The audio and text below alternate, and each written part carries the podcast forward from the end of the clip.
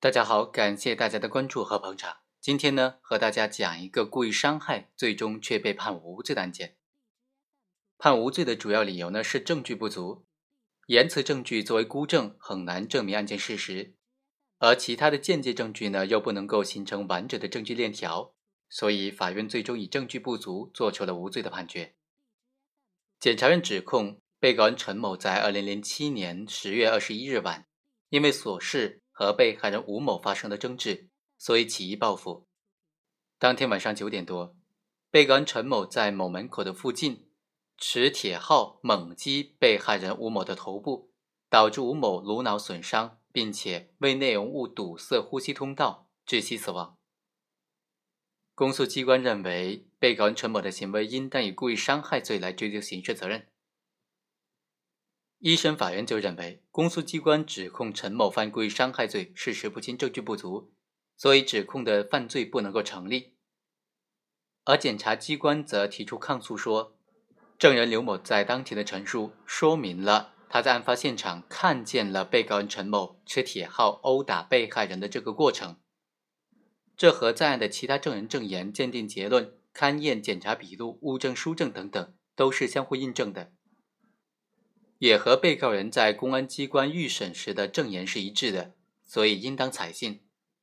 同时呢，本案证据是合法收集的，在内容上和证明的指向上形成了逻辑的一致性，证据的结论具有排除合理怀疑的唯一性，证据已经形成了完整的证据链条，足以证明陈某的犯罪事实。在二审当中呢，被告人陈某就否认自己实施伤害行为了。辩护人也当庭表示，对刘某的证言的真实性、可靠性是有疑义的。除了刘某，没有任何人看到陈某持铁镐殴打被害人的经过。根据刘某的供述啊，双方发生争执的地方，他看见陈某殴打了吴某，但是和发现尸体的地点是不一致的。被害人的头部遭受到了重创，但是证人林某看到被害人走出仓库的步态没有任何的异常。刘某回头看到陈某打了被害人，然而面冲着陈某的郑某某却没有看到这一幕，这很显然是不合情理的。刘某的证言也是相互矛盾的。刘某他根本就不认识吴某甲，不认识这个被害人，而且时隔三个月之后，他不仅辨认出了吴某，并且知道了吴某的全名。刘某的证言也不具有真实性，不应当采信。最后，法院机构审理认为，原审公诉机关提供的证据能够证明被害人是非正常死亡的事实，以及陈某在本案当中有报复被害人的动机。但是，这些证据还不足以证明公诉机关指控陈某是故意伤害吴某的这个凶手的事实能够成立。在公诉机关提供的案发现场多名目击证人当中，仅有刘某一个人看见陈某用铁镐。打了被害人吴某，而且他所做的多次证言前后不一，而同在场的证人郑某某则在庭审当中做了陈述，说他根本就没有看到陈某把铁镐打被害人。案发当时在场的其他证人证言呢，也不能够印证刘某的证言。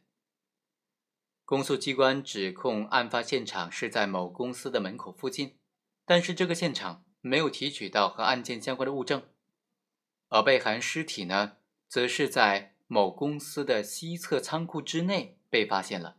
周围还有擦蹭的血迹、点状的血迹、血泊、呕吐、毛发、大面积的擦蹭痕迹、足迹、手机等等大量的物证。证人林某证明，当晚发生纠纷的时候，看见被害人走入的仓库，他的步态没有任何的异常。这些证据既不能够证明吴某甲。被害人是在仓库门口附近被打伤头部的，也不能够排除对被害尸体发现的地方就是被害人遭受殴打致死发生的地方的这个合理怀疑。另外，在没有对被害尸体发现地方的两枚不完整的足迹按照程序提取相关的足迹鉴定，而且在案发后第二天从被告人家中提取的铁号上。也没有能够检测出相关的血迹和指纹等等，这些情况就导致了本案的相关证据和案件事实之间缺乏关联性。本案在直接证据缺乏的情况之下，间接证据也没有办法形成完整的证据链，所以呢，检察院指控被告人犯故意伤害罪的证据是不足的，指控的犯罪不能成立。最后，二审法院维持了一审判决，被告人陈某无罪。好，以上就是本期的全部内容，我们下期再会。